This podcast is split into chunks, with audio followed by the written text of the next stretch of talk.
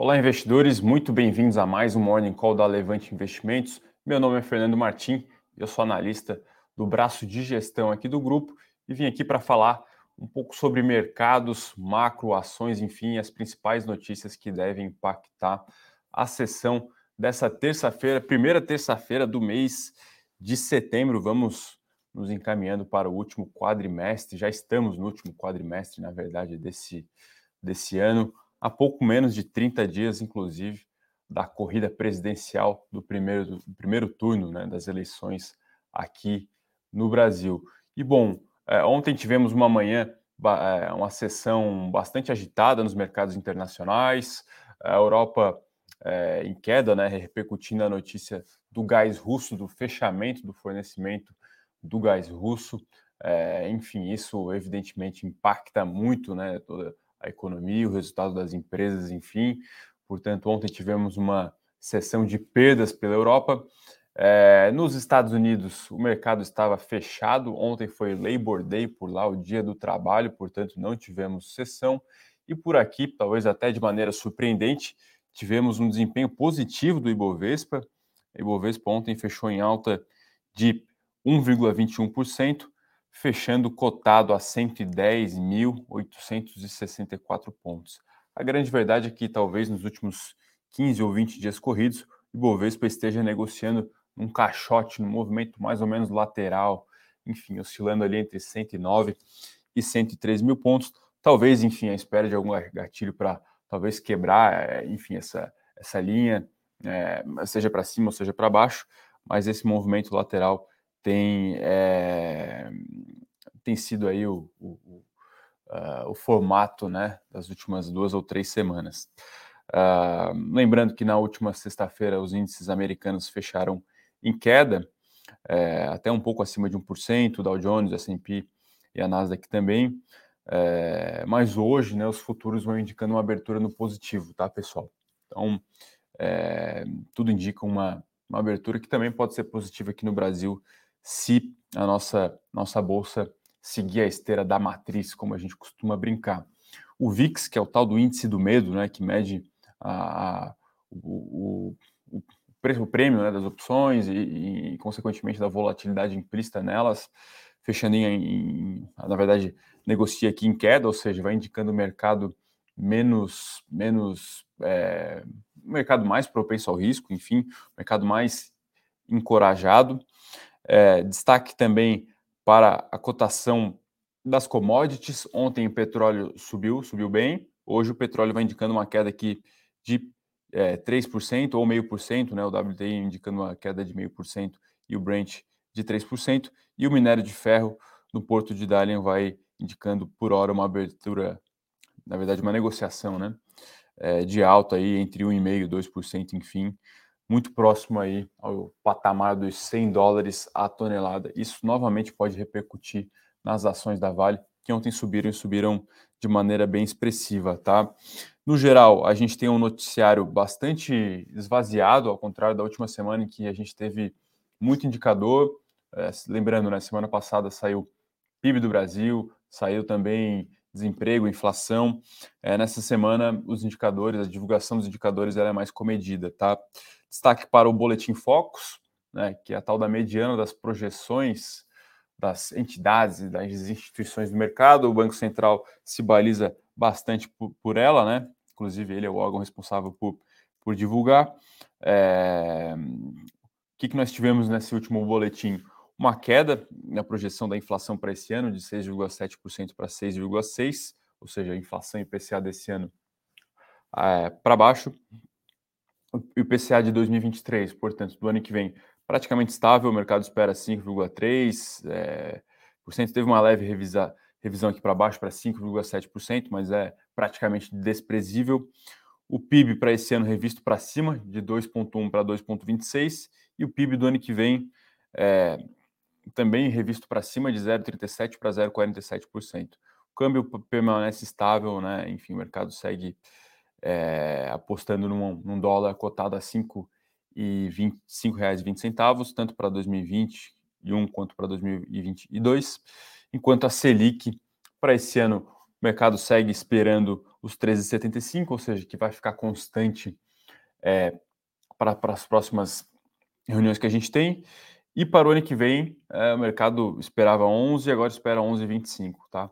Só um ponto de atenção que é, o presidente do Banco Central não descartou uma alta residual, um ajuste fino de política monetária já na próxima reunião desse mês. Então, ficar atento, isso pode ser, é, pode acontecer, enfim, a nossa Selic chegar aí aos 14%, tá? Então, esse pode ser um, um outro trigger aí no curto prazo. Claro, vai depender, depender também da, da, do tom, né, do tom da decisão, enfim, mas é, talvez seja algo que não esteja na conta do mercado.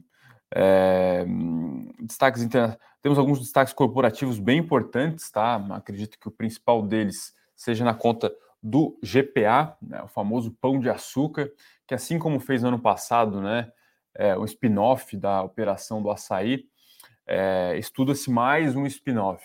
Então, é, controlador muito preocupado em gerar valor ao acionista, incomodado com o valor de tela das ações, com é, com o preço né, da, da, da, sua participação. E agora, né, muito provavelmente, vai fazer esse spin-off, fazer essa separação é, das operações Brasil e Colômbia. GPA tem parte do é controladora né, da, do êxito, é uma operação muito boa na Colômbia, inclusive é, sobre diversas métricas mais rentável que a brasileira. A brasileira vai tendo dificuldades em ser lucrativa. E a grande verdade é que com isso o acionista GPA vai receber também uma participação na colombiana Êxito, né? Evidentemente tem um trâmite por aí, é, as ações, evidentemente, do Êxito não são negociadas na Bolsa Brasileira, tem que criar um ADR na Bolsa Americana e depois um BDR, né, um recebível dessa ADR para você, né, caso seja um acionista do Pão de Açúcar, receber é, a sua sua participação, né? É, mas em suma é uma é uma, é uma estratégia que muitas empresas têm feito nos últimos tempos para realmente, entre aspas, é, gerar valor e ajudar o mercado a enxergar o preço e o valor dos ativos, né? Como parte da operação fica marcada a custo histórico no balanço, o mercado tem dificuldade em é, fazer essas contas e talvez avaliar da maneira mais precisa o valor dos ativos, tá? Então deve gerar muito valor. Ontem as ações fecharam em alta de 10%, já talvez repercutindo esses rumores. Hoje não se descarta mais uma alta expressiva no preço das ações, né? É, algumas outras notícias aqui. A Gol divulgou dados prévios de tráfego do mês de agosto, a demanda total aumentando 46% em cima de agosto do ano passado. É, a taxa de ocupação de 81,5%, aumento de 1,3 ponto percentual, ou seja, tem expandido a oferta, né? Tem, tem colocado mais voos na grade, é, esses voos tendo na média mais ocupados. Então são dados aí positivos, Gol, Gol 4, né? As ações hoje podem repercutir positivamente a esse, esse dado operacional, tá? É, acredito que, em suma, seja isso. Tem algumas, algumas outras notícias aqui, mas um pouco menos relevantes, mas ficar de olho principalmente hoje, portanto, em Gol e em Pão de Açúcar. É, Assim, de destaques no micro são esses, tá, pessoal? Falando um pouco de macro, como eu comentei em Boletim Focus, essas ondas de revisões de inflação para baixo, tanto nesse ano quanto no ano que vem, e PIB para cima nesse ano e no ano que vem, é, mas talvez no tático, ou seja, nos próximos 30 ou 45 ou 60 dias, o mercado deve voltar os olhos para a corrida eleitoral. Ontem tivemos é, pesquisa, né, dados de pesquisa eleitoral, se eu não me engano, foi do IPC, é isso? Vamos, deixa eu confirmar aqui. Dados das eleições, IPC. Isso, IPC. É, enfim, é um, um, dado que reforçou a visão né, de Lula à frente das pesquisas com 44%, Bolsonaro recuando na margem para 31%, e um eventual segundo turno com 52% de Lula e 31, ou se não me engano, 32% para Bolsonaro, ou seja, vai indicando realmente um cenário muito mais favorável é, para o Lula, né? Está é, realmente aí despontando como favorito. Não se descarta uma reviravolta, mas talvez o prazo aí esteja começando a ficar curto. É, o que, enfim, a gente conversa muito, inclusive com o nosso analista político Felipe, Felipe Berenguer, é que o segundo turno é uma outra eleição, é, outras cartas passam a ser colocadas à mesa, é, mas enfim, o cenário hoje ele é bem mais pro Lula, teria que ter alguma reviravolta bem, bem grande aí para esse quadro se reverter, e não se sabe se há tempo hábil, né, talvez para, enfim, que se fala, a população perceber é, que, o, que o auxílio é do governo atual, enfim, é uma estratégia que deve é, ser fortalecida com a propaganda gratuita da TV, mas é, o xadrez político aí das eleições, das estratégias, vão ficando talvez inócuos, né? Vão ficando, vão, vão perdendo força, é, com, principalmente com o eleitor já praticamente definido, 80% disse que já cravou o seu voto. Então, é, o cenário é mais ou menos esse. E agora, realmente, talvez é, comecem as, as discussões de, de, de, da transição do governo, né? E, e, talvez como vai ser a morfologia desse governo Lula, se vai ser um Lula é, como, como 2003 ou se vai ser um Lula após 2006. Acho que essa é a grande pergunta hoje.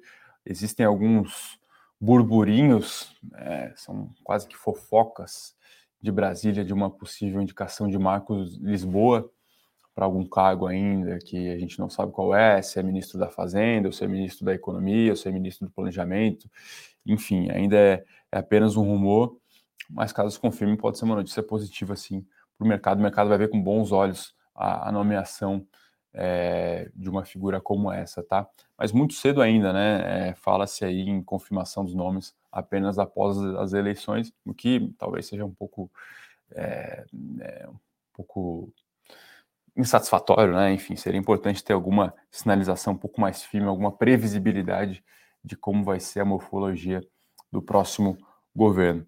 Bom, acredito que seja isso, tá, pessoal? As principais notícias são essas. Em termos de quadrantes macros, não mudou muito. É, é nossa percepção. A Europa num momento bastante delicado, vivendo essa crise energética, né? Enfim, já, já se fala em protestos da população por lá, dado, dada a elevação no, no, no preço da, da, da, das contas de energia mesmo para a pessoa física.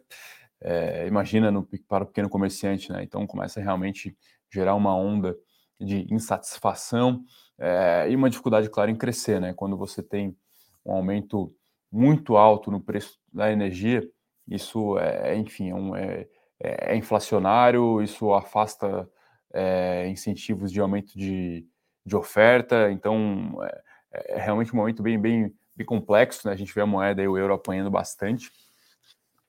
Então a Europa num momento ali bem delicado, tanto que esse, esse, essa queda do euro é, enfim, é reflexo dos, dos agentes desembarcando da tese Europa, é, fugindo desse receio, né, fugindo dessa, dessa, desse componente macro que acaba sendo muito pesado, tá? Estados Unidos vive talvez uh, nesse, nesse plano dos desenvolvidos, né, no primeiro pelotão, um outro, um outro dilema, que é o dilema de crescer, está crescendo forte, mas tendo que controlar preços, tá?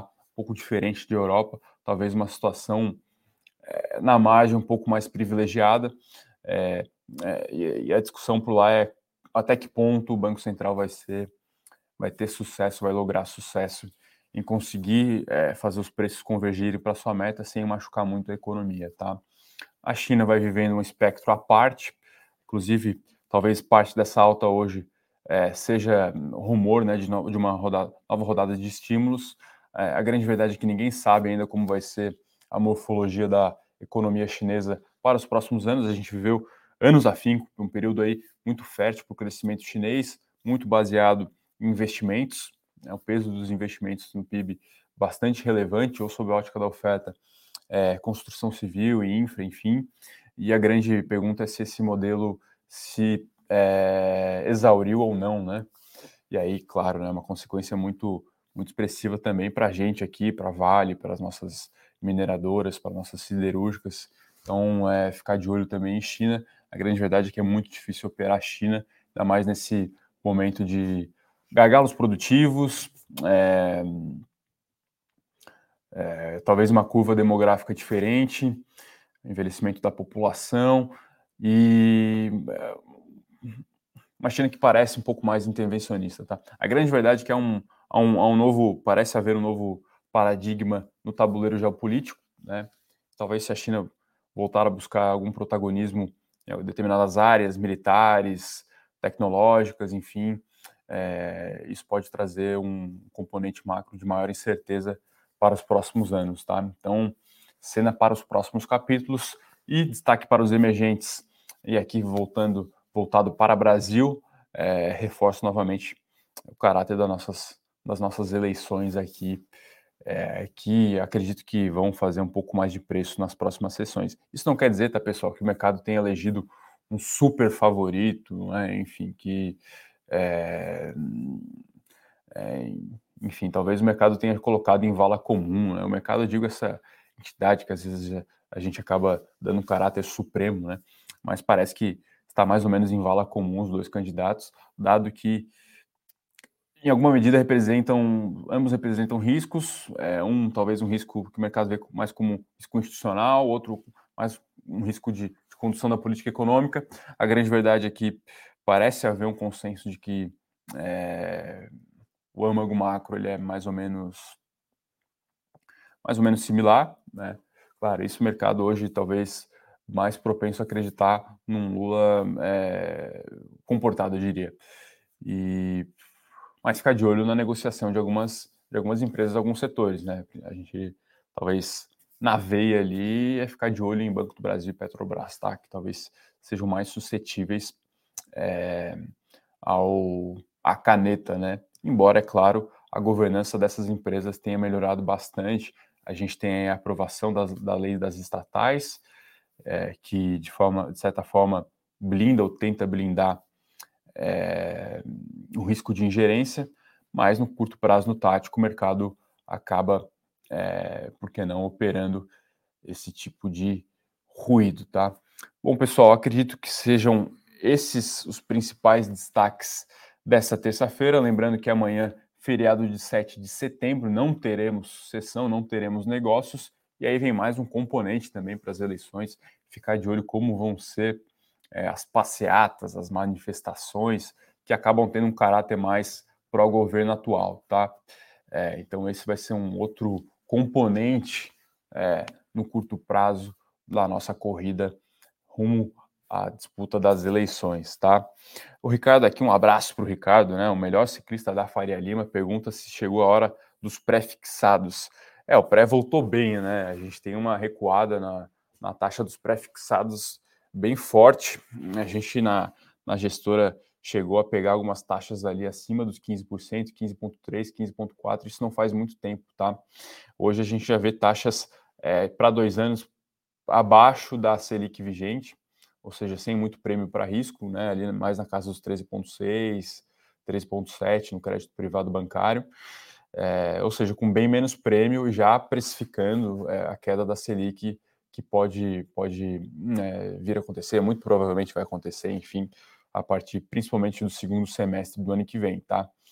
É, enfim, vai, acho que vai depender um pouco da nossa dinâmica de inflação, principalmente, e diferencial de juros, né? Se o mercado estiver errado, e muita gente aposta que o mercado está errado lá nos Estados Unidos, quanto ao, ao, ao juro que o, que o FONC, né, é, o Banco Central por lá vai ter que colocar para segurar preços, o nosso diferencial de juros ele vai ter que é, acompanhar isso e talvez manter esse líquido por um período mais elevado por mais tempo. Também ficar de olho para ver como vai ser a, a dinâmica dos nossos preços aqui. Isso, queira ou não queira, vai depender de como vai ser o próximo governo, se vai ser um governo mais intervencionista, é, com, com, menos credibilidade fiscal, é, preocupado em dar aumentos sucessivos e massivos para funcionalismo público e para e, e, no salário mínimo também, de repente acima da inflação e por que não da produtividade, isso passa a colocar no Brasil é, na nossa nos nossos preços um componente de memória, né, de inércia muito maior ou seja, uma inflação estruturalmente mais elevada e pode vir a pesar na nossa curva, tá? Hoje a gente vê bem menos prêmio do que dois, três meses atrás. Eu diria que é legal ter uma exposição à pré, mas ela é, poderia ser marginal, assim. É, talvez uma boa maneira de se expor ao pré, queira ou não queira, é estar tá nas ações, tá? Eu sempre digo isso. o call de ações tudo mais constante, né, a despeito dos resultados corporativos de ganho de margem, ganho de share, de receita, é, ele pode ser também um, um call de, de, de juros, você, é, enfim, esperar um fechamento de curva para ganhar com a remarcação do valor dos ativos, tá? Então acho que é legal ter um pouco de pré, um pouco de ação, é, mas ficar de olho aí que é, a exposição não pode ser muito grande, tá? O que a gente viu nos últimos 24, 36, 12 meses é muita gente com pré-fixado, quando a Selic começou a subir, muita gente achou que ia parar nos 8, nos 9, e aí pré-fixou por aí, a, a, sua rentabilidade, os seus títulos, enfim. Depois ela chegou a 10, 11, 12, o pessoal prefixou ali a 11, 12 para 3, 4 anos, aí chegou em 13, 14, e aí, enfim, decidiu pré, não prefixar, ficar no pós, ou seja, errou completamente o timing. Então, enfim, se você não tem é, perfil necessariamente para risco, lembrando que no ano que vem teremos a remarcação dos títulos de crédito privado na sua conta na corretora, é, talvez fica um pouco mais no pós, fica um pouco mais no pós fixado, acompanha, acompanha os juros, talvez deixe a parcela de risco né, mais para as ações que você gosta, para sua estratégia, enfim. E por que não aloca também parte em fundos multimercados que tentam justamente capturar essa, essa dinâmica da curva, opera vértice, então é, acaba, acaba tendo uma estratégia um pouco mais robusta, com proteções, enfim, é, tudo através de contratos DI, mas contrabalanceado também com moeda, com cupom cambial, acaba sendo uma, é, um basquete mais sofisticado e com, com uma diversificação, é, uma relação risco-retorno melhor, tá? É, então, bastante parcimônia ao alocar e rechear sua carteira de pré-fixado, sua carteira na física. Muito cuidado com, com isso, é um erro bem comum que a gente observa aqui na nossa gestora, tá? Bom, em suma, acredito que seja esses, sejam esses os principais destaques. Né? Chegamos aí a 23 minutos de call. Enfim, se você tem mais alguma pergunta, é, pode ficar super à vontade aí. Vou pegar aqui o desempenho das bolsas americanas enquanto isso. É, os, os, futuros, lembrando que nos Estados Unidos não para, os futuros por lá realmente não não tem, praticamente não ficam um minuto sem, sem, é, sem negociar. É, vamos indicando uma alta aqui de 0,65, S&P 500, 0,6 também, é, os, os demais índices americanos. O futuro brasileiro ainda não abriu aqui na minha tela. É, a gente percebe que um certo até descolamento né, do, do Ibovespa futuro com o Ibovespa à vista, isso, claro, é repercutindo aí justamente os nossos juros, né, que está muito alto. É, Bitcoin aqui praticamente estável, o dólar uma, uma, leve apreciação já aos 109 pontos, né, o índice DXY. É, mas em suma, é, acho que esses são os principais destaques, tá? Então, um abraço para todo mundo, pessoal mandando um bom dia aqui. Grande Bruno, palmeirense Bruno, um abraço aí para o Brunão. É, e também para os outros nossos queridos colegas aqui, Maurício, Bruno, enfim, pessoal sempre presente, dando aquela força. Muito obrigado aí.